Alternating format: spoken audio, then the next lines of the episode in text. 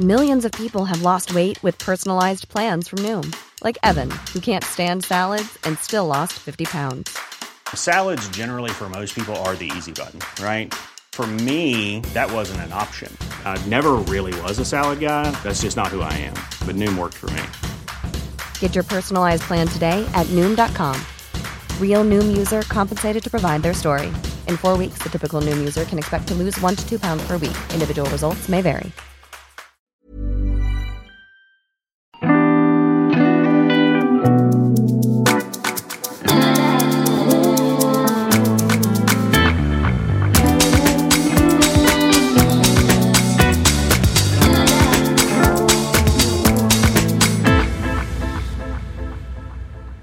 Hola, Calimera. Diegoich. Buongiorno Et bonjour à tous, euh, c'est Casimir et je vous dis bienvenue dans votre émission L'Europe est une fête. Aujourd'hui, quatre personnes m'accompagnent autour de la table. Carla l'italienne, René la grecque, Ale l'espagnole et Sinead l'irlandaise. C'est une émission des pays du Sud. Sud, sauf pour l'Irlande. Enfin, on parle de l'Irlande du Sud quand même ici et pas l'Irlande du Nord. On peut aussi dire que c'est un peu une, une émission des pays endettés de l'Europe en tout cas. Euh, on en parle encore de l'endettement dans vos pays ou c'est plus vraiment un sujet? Comment ça se passe chez vous? Bah oui, nous, on s'est fait plusieurs fois refuser notre manœuvre euh, économique. Hein, tu es Oui, au courant, c'est non? vrai. On est un peu les mauvais élèves. euh, Ah, il y a beaucoup de mauvais élèves autour de la table. Je ne sais pas si c'est encore un sujet chez vous. ou- Oui, mais les mauvais élèves de qui? Moi, c'est ça la question. Ça m'embête toujours un peu quand même quand on lance les pays du Sud sur la question de, de la dette, comme quoi ça serait forcément un problème en soi, surtout quand on voit le nombre de débats qu'il y a en ce moment autour de la, de la dette illégitime, en fait, depuis plusieurs années. euh, même depuis les années 90 avec l'Argentine. Donc euh, c'est quelque chose qui est très politique, Mhm. euh, dont on parle effectivement en Grèce, puisque ça touche les gens euh, dans leur chair. Hein. C'est pas du tout une question abstraite là-bas. Oui. Euh, donc C'est du voilà. concret, mais- quoi. La- la- le problème de la dette, c'est du concret Ah pour les gens. bah, euh, oui, quand ça justifie des politiques d'austérité Oui, qu'on sent dans ça. sa vie de tous les jours, basées sur une conception qui est donc les marchés financiers internationaux, parce que voilà, je, le pays le plus endetté du monde, en fait, c'est le Japon. Ils sont à 250% de taux d'endettement. Mhm. Pourquoi on n'en parle pas Et en fait, pourquoi c'est pas un problème? Parce que la dette est majoritaire- majoritairement détenue par les Japonais. Donc euh, voilà, alors que les dettes, entre guillemets, des pays du Sud ne sont pas détenues par les, par les habitants. Donc, euh, D'accord, oui. Oui, donc en fait, la dette, euh, c'est aussi un problème politique et pas qu'économique. Euh, J'ai vu une autre information, toujours un peu sur des questions économiques, sur le SMIC. Alors, on en parle beaucoup en France avec les histoires de Gilets jaunes et l'annonce de Macron qui a fait le généreux don de 100 euros d'augmentation de SMIC. C'est magnifique. Donc, ça, ça, m'a fait beaucoup rire. Et j'ai vu qu'en en Espagne, le SMIC augmenté de 20 va être augmenté de 22%. Donc, euh, qui va monter, monter jusqu'à 1050 euros. Euh, je ne sais pas comment ça se passe, euh, le SMIC dans vos pays respectifs. J'ai eu les chiffres, en fait. J'ai regardé, donc l'Espagne s'est passé de 858 à 1050 euros. Donc en France, on est à 1500 euros. Donc si ça augmente, on va monter jusqu'à 1600 apparemment. En Grèce, alors ça, c'est du brut. Hein. C'est du brut, oui, là je parle qu'en C'est brut. à ouais. préciser, hein, parce que Non, non, non. oui, j'ai parlé qu'en en, en euros brut. En Grèce, j'ai eu le chiffre de 683 euros brut. Euh, en Irlande, j'ai le chiffre de 1600 euros brut de SMIC. Et en Italie, je, je n'ai pas trouvé le Parce SMIC. qu'on n'a pas de SMIC. Je n'ai pas de SMIC en Italie. Non, après, après c'est-à-dire qu'il n'y a pas une, euh, une vraie chiffre, euh, on va dire, collectif qui vaut pour toutes les catégories. Il y a chaque, euh, on va dire, chaque euh, branche de secteur qui détermine son, son minimum de, de revenus. Voilà. Et, mais en général, voilà, ça, la moyenne du salaire italien entre les plus riches et les plus pauvres, c'est 1580 euros. Donc euh, voilà, tu vois, plus ou Ok. moins, on est dans ce range-là. Ok, d'accord, très bien. Alors le thème du jour n'a rien à voir avec le SMIC, Mmh. puisque aujourd'hui on va parler du thème des forêts. Et donc c'est, on est loin du problème économique. Et c'est marrant parce que je suis allé euh, explorer un autre continent la semaine dernière. J'étais justement à New York, donc euh, où forcément quand je suis arrivé à New York, je me suis dit c'est quand même une ville qui manque de forêts. Alors oui, c'est vrai qu'il y a Central Park, vous allez me dire, l'espace naturel le plus rectangulaire du monde, mais ce parc n'a rien de semblable aux forêts que j'avais l'habitude de fréquenter étant petit, avec mes grands-parents et leur chien Jason, en pleine période de cueillette des champignons pendant l'automne pour les connaisseurs. Ensuite, on faisait des belles omelettes. Et vous voyez, quand je vous dis ça, j'ai l'impression de vous parler d'une autre époque, d'un autre temps, d'un autre siècle même, voire même d'un autre millénaire. Et oui, en fait, c'était vraiment un autre millénaire puisque c'était avant le bug de l'an 2000 que je faisais tout ça. Et ce fameux bug qui a transformé les villes en métropole et les forêts en parking ou en contrées obscures et lointaines. En fait, ce que je veux dire par là, c'est que les personnes qui habitent les métropoles, c'est-à-dire nous, on peut même s'appeler les métropoliens quelque part, la forêt est devenue un espace plus vraiment quotidien et c'est devenu de plus en plus un espace original, voire même exceptionnel. Donc nous, euh, les métropoliens, on ne va pas faire une petite balade dans la forêt, on va faire un trek ou une randonnée. Un trek pour lequel on aura bien acheté tous les équipements devenus indispensables pour affronter ce lieu hostile, voire dangereux. On sera allé chez Gosport, Decathlon, et pour les plus fervents des treks, on sera même allé au vieux campeur. Et mes amis autour de la table vont nous parler des forêts. Alors pas forcément des treks et des randonnées qu'ils y font, des forêts de leur pays. Et notamment des histoires et des personnages mystiques qui ont investi depuis bien longtemps nos forêts européennes. Et on va commencer tout de suite par s'embarquer en Espagne avec Allez.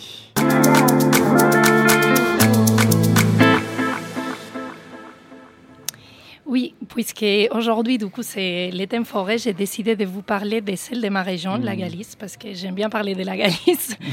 C'est euh, région, hein. Oui, et, et en fait, euh, je ne vais pas vous parler ni de la faune ni de la flore autochtone de ma région, mais par contre, je vais vous parler des légendes et des créatures qui habitent les forêts ensorcelées de la Galice. Donc la Galice, ta région, tu nous rappelles que c'est au nord-ouest de l'Espagne, c'est ça? C'est ça, effectivement. Et, euh, et en fait, même si vous pensez qu'en Espagne, il fait toujours beau et il y a toujours du soleil, bah, en Galice, ce n'est pas du tout le cas. en fait, c'est une des régions euh, la- les plus pluvieuses et humides au monde. Et on a même une expression dans ma ville qui dit « En Santiago, la lluvia es arte », donc à Saint-Jacques, la pluie est un art. Et ouais, bah, L'art de la pluie. c'est ça. On, on s'émouille, mais c'est grâce à ça, que, grâce à cette pluie, en fait, que nous avons des paysages magnifiques avec des forêts qu'on appelle fragas en galicienne et qui sont très riches en biodiversité. Donc en Espagne, on peut dire qu'il pleut, il mouille, c'est aussi la fête à la grenouille. Et, euh, bon, et en fait, euh, j'ai- j'aimerais bien que vous imaginez dans ces décors des forêts humides et que vous ajoutez euh, une forte tradition celte, la pluie et une géographie assez abrupte. Et en fait, tout ça a fait de la Galice une terre très riche en légendes, en mystères, en superstitions et en mythes.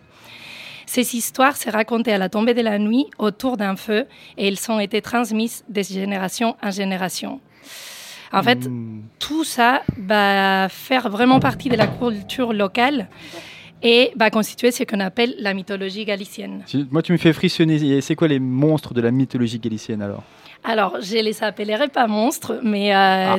il y, a, il y a vraiment beaucoup de Monstro Monstro, c'est ça, C'est non? ça.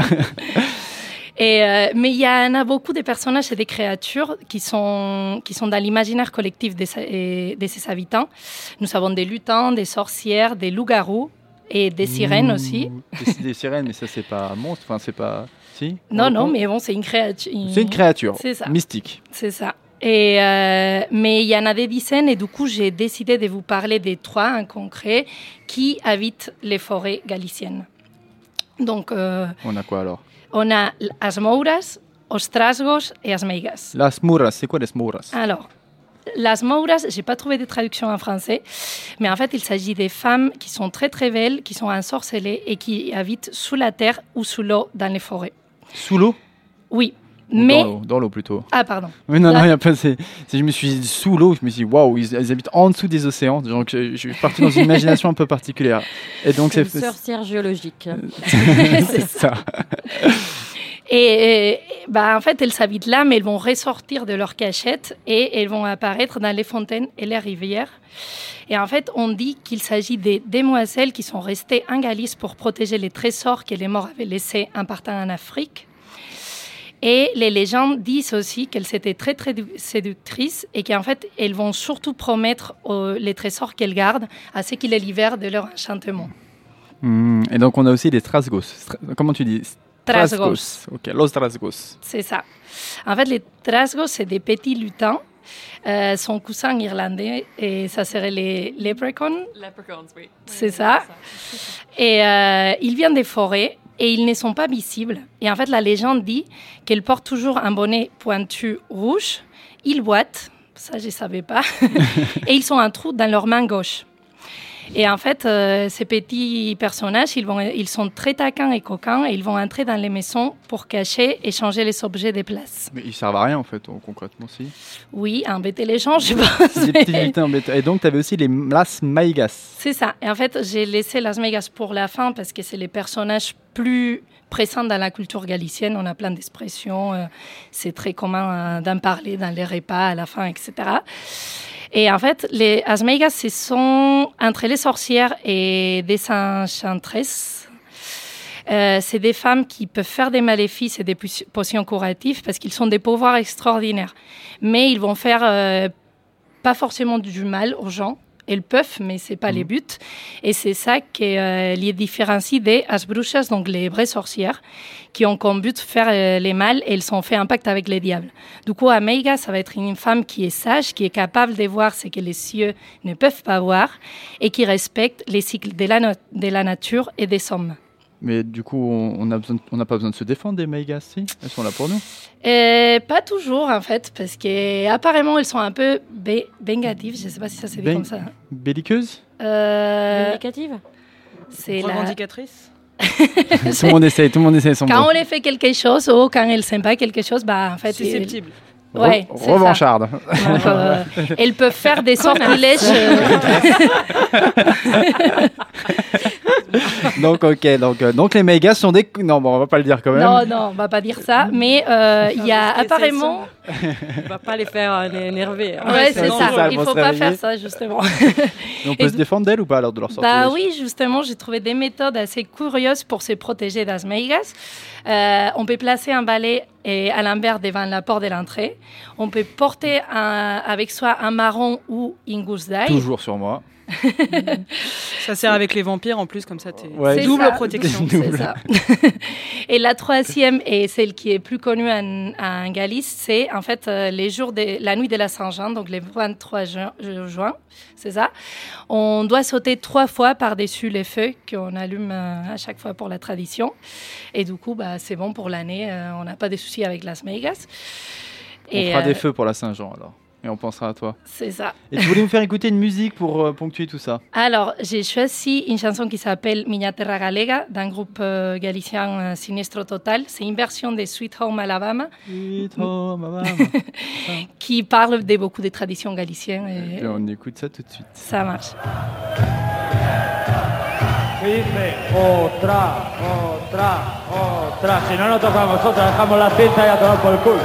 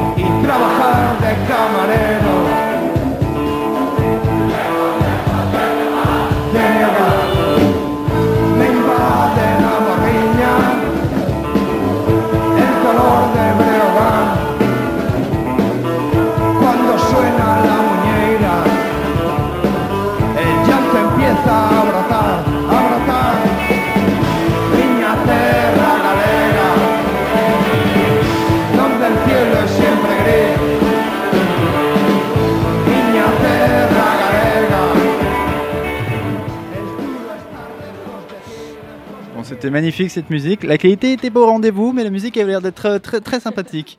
Euh, on passe tout de suite avec un autre chronique celte, mais plus au nord de l'Europe, puisque nous partons en Irlande avec Sinead.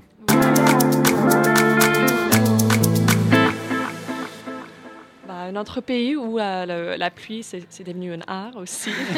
Plein de liens entre nous deux. Mais euh, je voulais commencer par une question pour vous. Alors, est-ce qu'il y a quelqu'un ici qui peut me donner le taux moyen de couverture des forêts en Europe C'est une question de genre pub quiz, mais voilà. Est-ce qu'il y a quelqu'un qui Le peut... taux moyen de De, couverture, couverture. Des, des forêts en Europe. 20%. Euh, 30.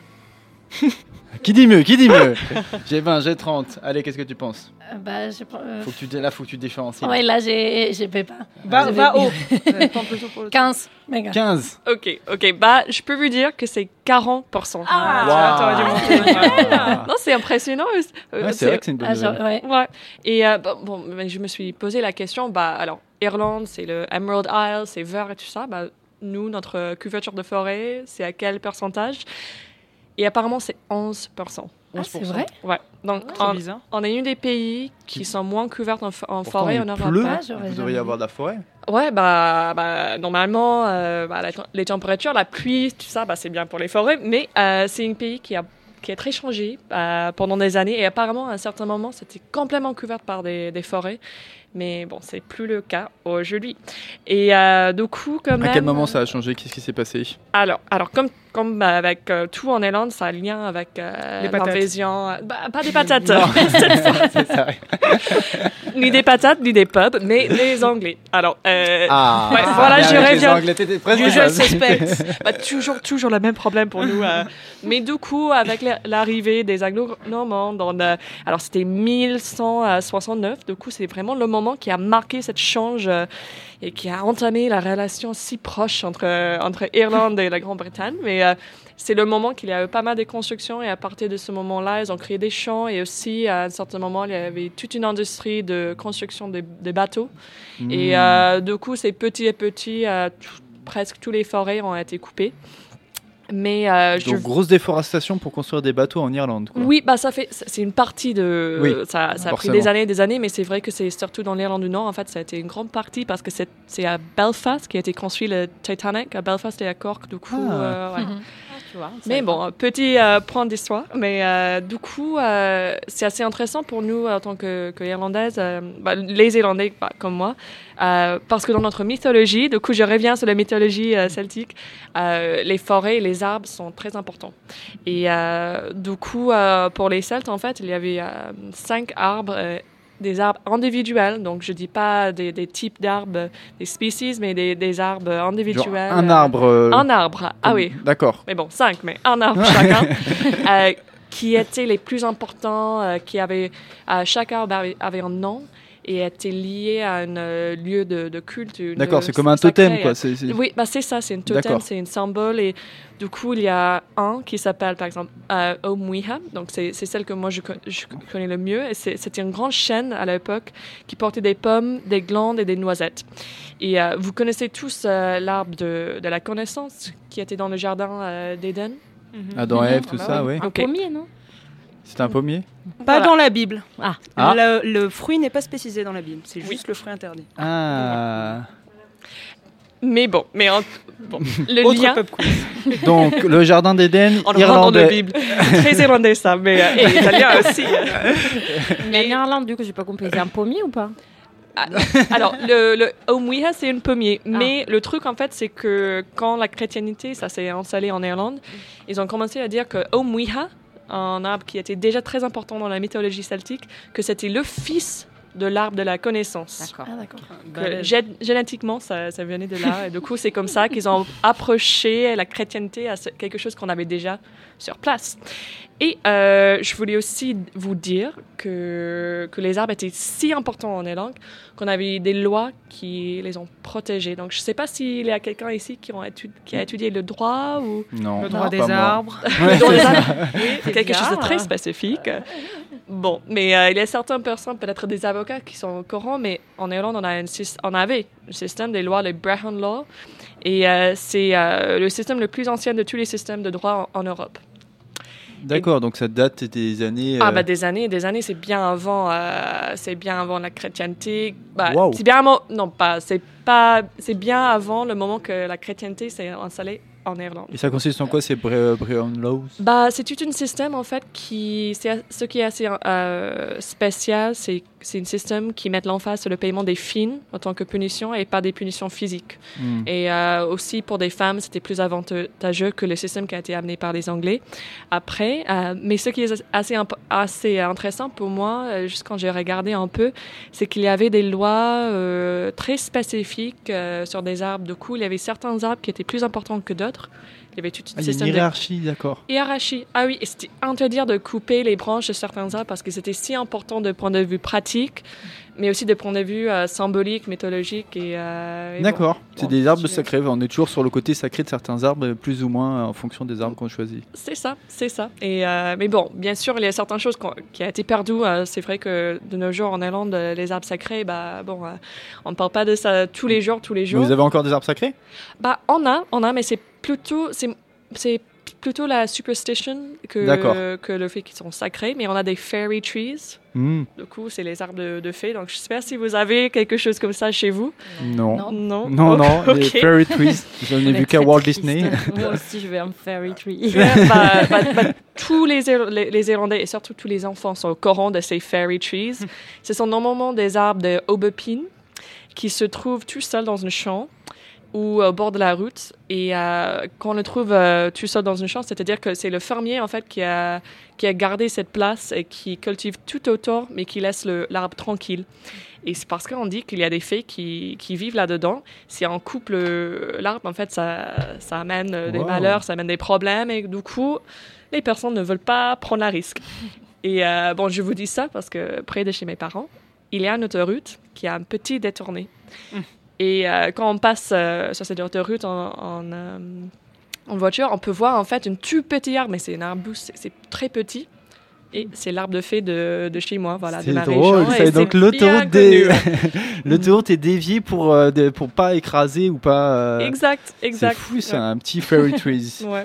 Et euh, tu as une musique que toi aussi va nous faire écouter. C'est Oui. une musique des fairy trees ou c'est toi Euh, qui l'as choisie? Pas, de, pas des fairy trees, mais euh, j'avoue, avec Noël qui s'approche et mon avion pour Irlande, euh, je commence à mettre des, des chansons. Du coup, j'ai choisi la chanson euh, Stop the Cavalry par Joanna Lewis, qui s'agit d'un soldat qui veut rentrer chez lui pour Noël, qui est à l'étrangère. Donc c'est toi le soldat qui va, le soldat qui va Oh. rentrer chez toi. Soldat. Ouais, bah, mais c'est un peu moins violent, ma vie. hein. Heureusement. euh. On écoute tout de suite.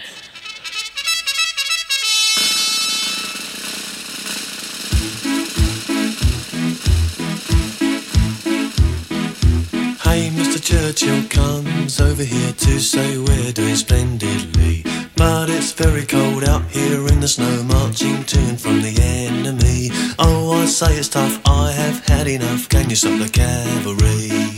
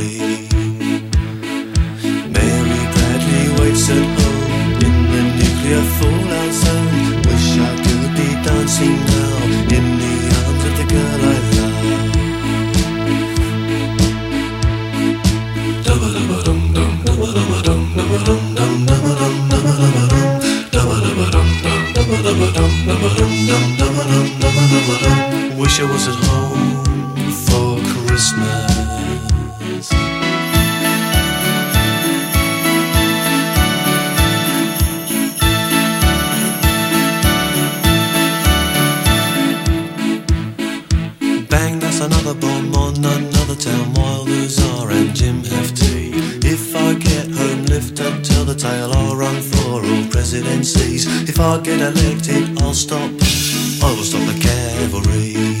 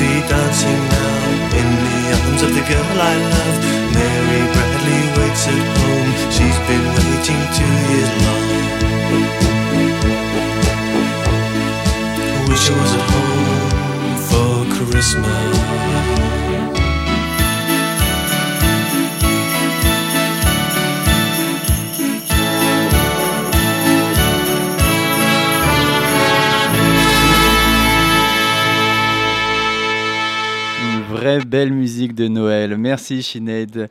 On part avec René désormais en Grèce pour savoir qui sont les êtres mystérieux qui habitent les forêts grecques.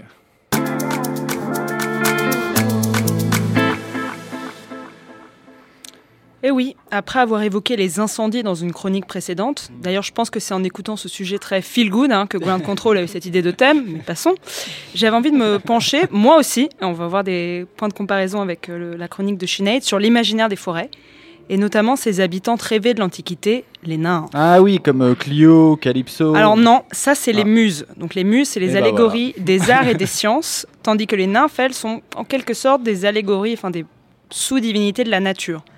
Le point commun éventuel, outre cet aspect donc symbolique, c'est que les muses sont les filles de Zeus et Mnémosyne, la mémoire, et que certaines nymphes sont aussi des filles de Zeus, mais bon, vous direz-vous qui n'est pas enfant de Zeus Mais, mais, mais, mais, d'autres ont d'autres pères, euh, donc ça peut être les grands fleuves, et ça peut aussi être, donc pour- dans le cas des Méliades, elles sont carrément nées des gouttes de sang d'Uranus lorsque son fils Chronos lui coupa les organes génitaux. Oh. Et mal. là, vous vous dites, ah bah, c'est qui ces Méliades C'est quand même super badass. Mhm. Et en fait, bah, c'est juste les nymphes euh, des frênes, donc euh, l'arbre quoi. D'accord. Parce qu'en fait, les nymphes euh, sont classées un peu comme des espèces naturelles en fonction de l'endroit où elles habitent. Donc on a les épigées et les amadriades, qui sont les nymphes des forêts, qui ensuite se sous-divisent donc en donc celles qu'on a vues, les épimélides, les nymphes des pommiers, les iléores, les nymphes des conifères. Donc là, c'est pour un pub quiz vraiment dur. hein. Euh, on a aussi les hydriades, donc pour les rivières et la mer, de- et on a même des nymphes des enfers. Ok, à chaque région, à chaque zone, sa nymphe. Et euh, qu'est-ce qu'elles font? À quoi elles servent? Enfin, Quelle est l'activité de ces nymphes dans leur lieu naturel? Eh bien, principalement, net- na- principalement forest and chill. Honnêtement, auprès de l'élément auquel elles sont associées, elles se retrouvent entre elles. Voilà, elles dansent, elles, euh, elles font notamment des choses en des danses en l'honneur donc de, de Zeus et d'autres d'autres divinités de rang supérieur. Et parfois, donc les hommes, donc les êtres humains, les aperçoivent. Par exemple, un- on a l'histoire donc d'un compagnon d'Hercule, Hylas, qui en fait l'expérience à ses dépens au moment où il va remplir sa gourde à un point d'eau où les nymphes étaient en train donc, de, de se retrouver entre elles. L'une d'elles le voit, tombe folle amoureuse, veut l'embrasser et bon, l'entraîne dans l'eau où il se noie. Et c'est là, que, c'est là que ça vient le, le- le côté nymphomane, c'est ça? Alors, effectivement, le mot nymphomane vient de nymphe, mais attention, c'est un mot qui a été inventé à l'époque victorienne, pas pendant l'Antiquité grecque. En fait, nymphe vient de nymphi, jeune femme en âge d'être mariée, donc il y a effectivement une tonalité sexuelle, mais en tout cas pas de jugement, euh, même si elles sont souvent définies comme très belles. Et donc sur le côté, voilà, nymphomane, dans le sens, voilà, euh, un peu courant, euh, certaines sont effectivement dangereuses, euh, comme, je le dis en passant, à peu près tous les dieux grecs, dont une des passions est quand même de pourchasser les gens de façon... C'est quand même des histoires, un paquet d'histoires de viol quand même. Euh, c'est mieux d'éviter de les croiser. En plus, on peut se faire On va- transformer en cerf ou en plante. Donc c'est voilà, il vaut, vaut mieux pas les croiser. C'est un peu dangereux. Ils vous laissent pas trop le choix, mais bon, c'est comme ça. Et d'autres sont aussi des victimes. Donc on a des nymphes euh, qui sont des, des victimes, euh, notamment d'Apollon qui les poursuit. Et donc là, c'est à leur tour de se transformer en plante ou autre pour, pour lui échapper. Normal, tu transports en plante. La base. donc elles se transforment en plantes, notamment parce qu'elles sont avant tout voilà, une personnification de la nature. Donc comme elles, elles sont Mm. ambivalentes. C'est vraiment à l'époque moderne que leur représentation prend cette charge donc très érotique avec des tableaux du 19e qui représentent voilà, des groupes de très jeunes femmes à moitié nues, euh, au bord de l'eau, comme ça. Hmm. Et euh, elles sont récemment revenues dans, dans le feu de l'actualité quand l'Art Gallery de Manchester a retiré, euh, en- je crois en janvier de cette année, de ses, donc, de ses travées, un tableau pré-raphaélite. Donc les pré-raphaélites, c'était des peintres anglais qui s'inspiraient donc euh, des origines de la peinture pour donc avant Raphaël, donc un thème qui est un peu raccord avec les nymphes. Euh, donc un tableau de John William Waterhouse représentant donc Hylas et les nymphes, donc juste au moment où les nymphes le regardent d'un air un peu coquin comme ça avant de l'entraîner dans l'eau. Pour donc tableau qui a été retiré pour le remplacer par un poster commentant la dichotomie des représentations féminines entre, je cite, forme passive décorative et femme fatale. Ça tombe bien, les nymphes peuvent tout à fait jouer les deux rôles. Et là, des hashtags MeToo chez les nymphes. Bam Bah, le problème avec les nymphes, c'est qu'elles justement elles peuvent pas trop donner leur avis et, et parler. hein. Oui. Mais ce qui est sûr, c'est que ça a provoqué un sacré tollé. Et de ce que j'ai, c'était dans le cadre donc d'un projet artistique, d'une intervention d'une artiste. J'ai essayé de voir si le tableau était ensuite revenu. J'ai pas trouvé. Donc je suppose que non, mais en fait je sais pas parce que voilà, il y a eu énormément, énormément de commentaires de gens qui, bah, qui étaient contre, qui disaient que c'était plus intéressant d'en discuter devant le tableau qu'avec le tableau caché dans les réserves. Bon, je laisse ça ouvert. En tout cas, là, on peut peut-être raccrocher au, voilà, au- voilà, un peu au hashtag MeToo si on veut. C'est qu'on a vu, donc un, en tout cas au féminisme au sens large, on a vu un retour donc de la figure de la sorcière dans la pensée féminine, voilà, où on met l'accent sur euh, la puissance des femmes, donc ces femmes qui ont été persécutées parce qu'elles avaient une forme de connaissance qui était différente de la norme euh, des autres, et notamment en lien avec la nature. Et je me dis, bah voilà, est-ce que c'est peut-être le moment de réhabiliter les nymphes, de les sortir de leur silence? Parce Mhm. qu'en ces temps d'inquiétude climatique, cette figure nous rappelle bien notre connexion à la nature, puisque si l'arbre qui est la maison de la nymphe est coupé, celle-ci meurt et son âme rejoint le soleil. Ce serait dommage de perdre les nymphes. hein. Et tu nous proposes une musique pour une lecture moderne de la nymphe. Effectivement, donc j'ai trouvé un groupe qui a l'air d'être lui aussi inspiré par la dichotomie des nymphes, puisqu'il s'appelle Démonie et Nymphée. Et donc c'est un morceau qui est une invocation au dieu Pan. On écoute tout de suite.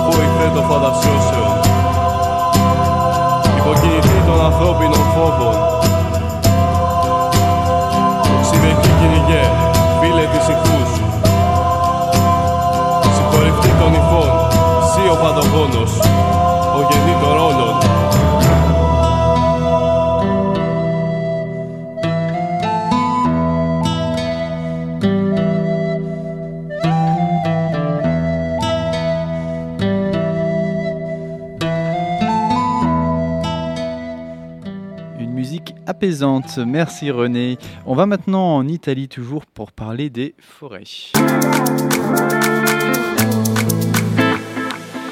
Et avant de commencer, je voulais aujourd'hui dédier euh, ma chronique euh, à Ah oui. quelqu'un, euh, Antonio Megalizzi, qui est mon compatriote, qui a malheureusement, qui est malheureusement décédé euh, cette semaine dans l'attentat du Strasbourg.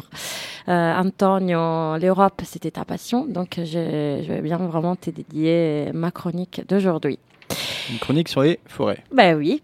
Les forêts précèdent les peuples, les déserts les suivent, disait Chateaubriand. Voilà. Alors moi, j'adore cette phrase sur les forêts.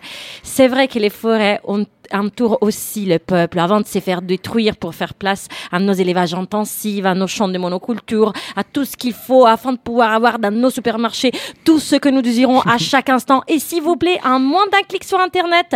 Alors pardonne-moi les raccourcis, mais moi, quand je parle de forêt, je peux pas m'empêcher de me rappeler qu'on est en train de détruire la planète pour pouvoir manger des fraises en hiver et boire de l'eau dans un gobelet en plastique parce qu'on a la flemme de faire la vaisselle. Et arrête-moi, Casimir, Oui. parce que sinon mon âme mélodramatique italienne va Ça prendre va, le ça va, stop, stop, ça va, ça va. D'accord. Et sinon en Italie, ça se passe les arbres? Bah oui, oui, oui, euh, bien sûr. Euh, L'Italie, je pense que peut se résumer autour de ces arbres. Et, et en effet, il faut dire aussi que les arbres du Nord n'ont pas forcément à voir avec les arbres du Sud. Alors une fois, j'ai rencontré une Française qui me dit... Ah, Trop bien, je vais aller en Italie en janvier, je vais mettre le maillot de bain dans la valise. Mais elle pensait d'aller où?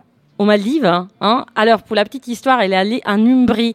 Et, et là, pendant qu'on parle, en Umbrie, il neige. Donc, euh, voilà, tout ça pour vous dire que oui. Alors, en Italie, en Italie, il y a plein d'arbres différents. En tout cas, dans mon souvenir, l'Italie est faite d'arbres. Et tout d'abord, pour moi, c'est les pins de Rome. Hein. Si vous les avez jamais vous, vus, c'est pas des pins normaux, c'est des géants, Hmm. d'accord, qui s'élèvent entre les ruines des Romains. Là, les temples tombent, mais les arbres résistent. C'est un de mes premiers souvenirs d'enfance avec les cris de mon père qui dit "È pericoloso!" C'est dangereux, c'est ça Non, c'est dangereux. Pourquoi c'était Ouais. dangereux d'ailleurs? Euh, pourquoi Tu vois la taille de l'arbre? Bah oui. L'auteur de laquelle va tomber la pomme de pain, ça va pas te faire découvrir la gravité comme la pomme d'Isaac Newton. hein. C'est un projectile à toute puissance, mort certaine. Donc, alors, qu'est-ce qu'il faisait mon père? Sérieusement, il délimitait toute la zone sous les pins avec du ruban blanc et rouge. Vous voyez le truc Pour éviter les morts de pommes de pain, c'est ça Euh, Les morts d'enfants Les morts d'enfants, euh, Ah oui. Casimir, euh, bah, ils suivent pas là. Oh mon dieu. Alors voi- voilà, ça c'était mon enfance dans la Pineta, la forêt des pins. Et, et on passait le temps à faire quoi? Ben, À dépasser le ruban de mon père pendant qu'il faisait la sieste l'après-midi euh, en été. On passait l'été à ramasser les pignons de pain, à faire des vœux avec les aiguilles du pain. Hein, vous ne savez pas si vous faisiez ce jeu-là, on Non. tire l'aiguille de pain hein, Ah et qui si, garde ouais. la petite tige en haut. À euh, gagner, ouais. il a gagné. Ah oui, oui, oui, tout à Ah, fait, oui. On avait toutes les mains couvertes des violets parce que sur les pommes de pain, tu vois, il y a tout ce truc violet. Alors on faisait des dessins avec. Alors c'est vraiment mon, mon arbre préféré. hein, J'adore ça. Et, et après les pins, évidemment, l'Italie, c'est les oliviers. Les oliviers de mon grand-père à la Numéro deux campagne. dans tes préférés, c'est ça Ouais, c'est ça. À la campagne, qui sont tout petits et sages. Ou sinon les oliviers de Pouille, hein, un millier sur la plaine, sous la plaine. Euh, les- la métropole des oliviers, c'est les Pouilles. Hein, vraiment, as tellement euh, comme ça. Et, et sinon aussi les oliviers de l'île de Pantelleria qui, euh, pour résister au vent, se sont fait tout petits tout bas. On dirait vraiment des petits bonsaïs. C'est c'est quand même incroyable. Euh, c'est c'est vraiment, ils sont grands comme des arbres, Mhm. mais ils font euh, 20 cm d'auteur. Parce que vu que sur l'île de Pantelleria, il y a beaucoup, beaucoup de vent, euh, ils, ont voilà, développé cette forme de résilience. On sait, les, les arbres, ils trouvent toujours un moyen de, Comme des de- bonsaïs, de quoi. pousser. Voilà.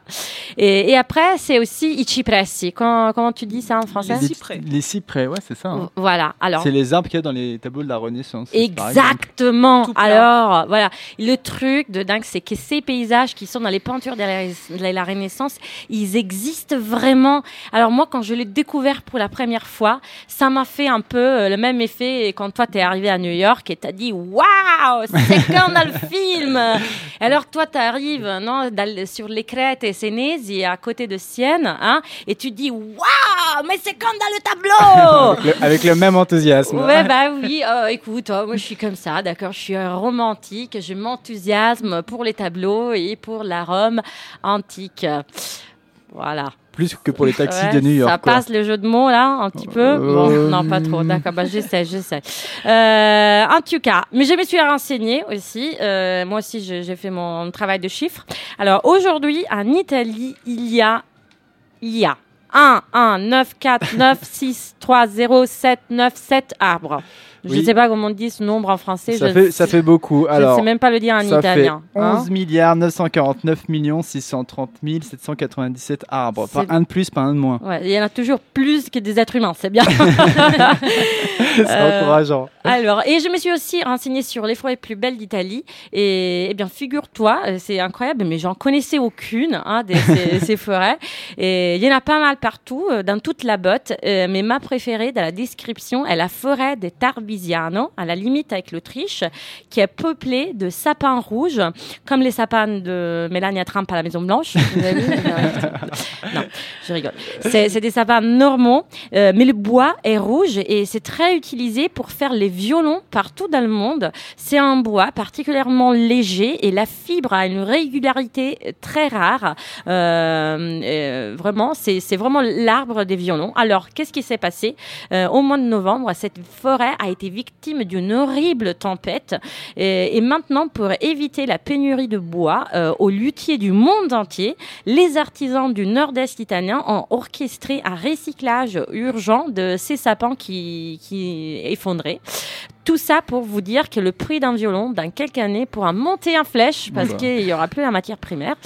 Voilà, je ne sais pas si on Donc a on des va- amateurs. Bah non, bah, je vais pas me mettre au violon. J'avais tout à fait l'intention de le faire. Donc, euh, Voilà, mais tu vois, qui aurait jamais dit qu'une forêt pouvait être la gardienne du secret de la magie de Stradivarius? C'est beau ça. Hein, on peut pas s'empêcher, tu vois. En Italie, à tout c'est relié à l'art, même si on veut pas. Hein, c'est comme ça. ça fait partie de l'ADN de ces peuples. Euh, mais non, mais c'est pas une spécialité italienne. Moi, je trouve c'est plutôt une spécialité de la nature.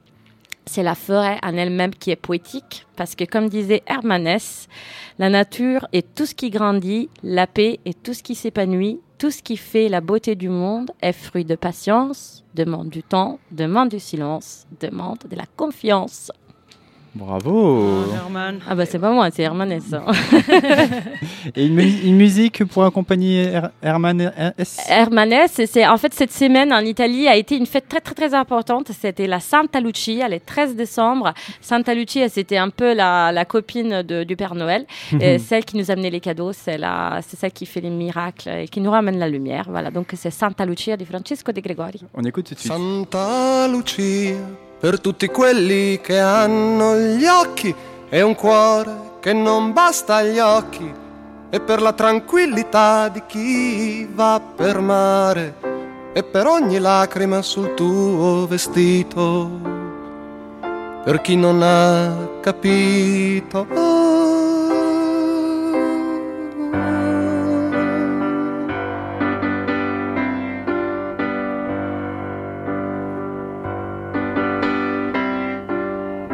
Santa Lucia, per chi beve di notte e di notte muore e di notte legge e cade sul suo ultimo metro, per gli amici che vanno e ritornano indietro e hanno perduto l'anima e le ali.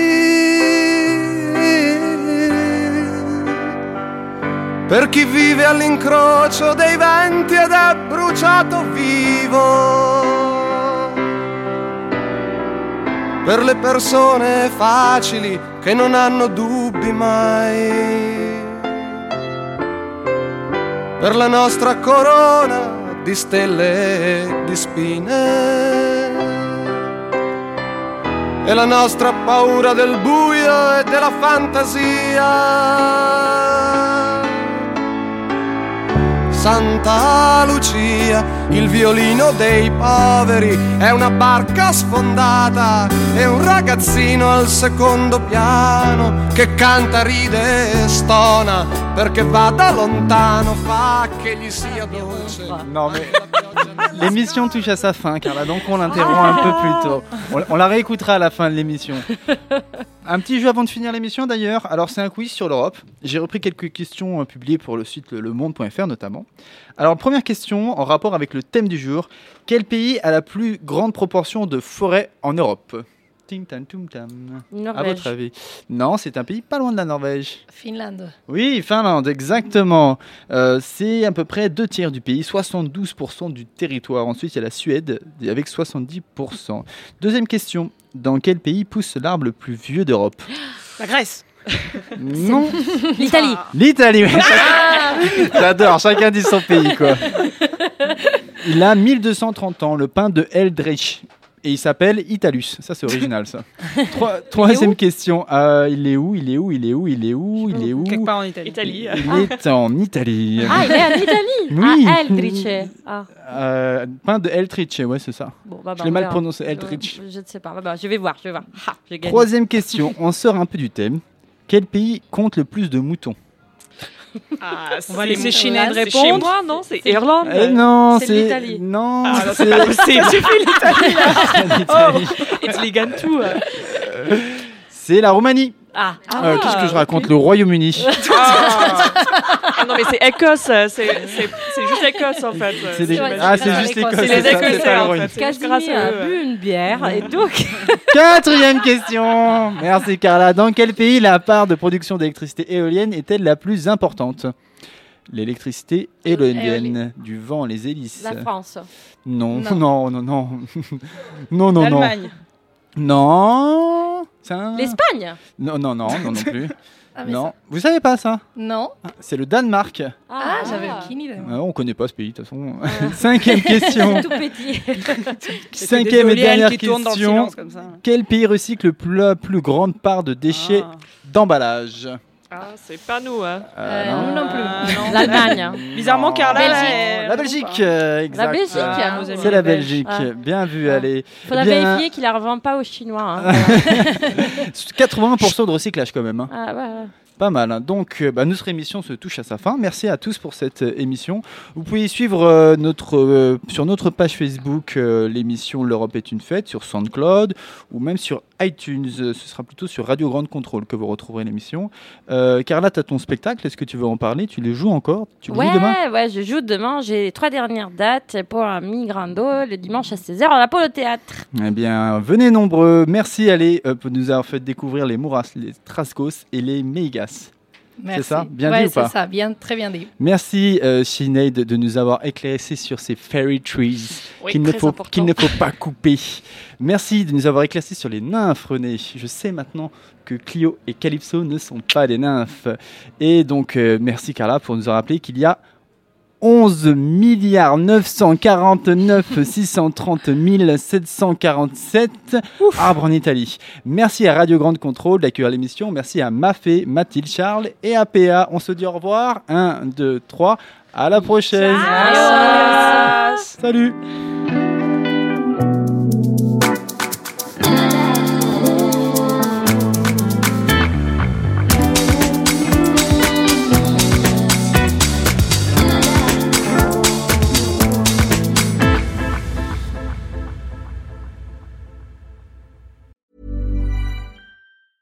Mom deserves the best, and there's no better place to shop for Mother's Day than Whole Foods Market. They're your destination for unbeatable savings, from premium gifts to show-stopping flowers and irresistible desserts. Start by saving 33% with Prime on all body care and candles. Then get a 15-stem bunch of tulips for just $9.99 each with Prime. Round out Mom's menu with festive rosé, irresistible berry chantilly cake, and more special treats. Come celebrate Mother's Day at Whole Foods Market.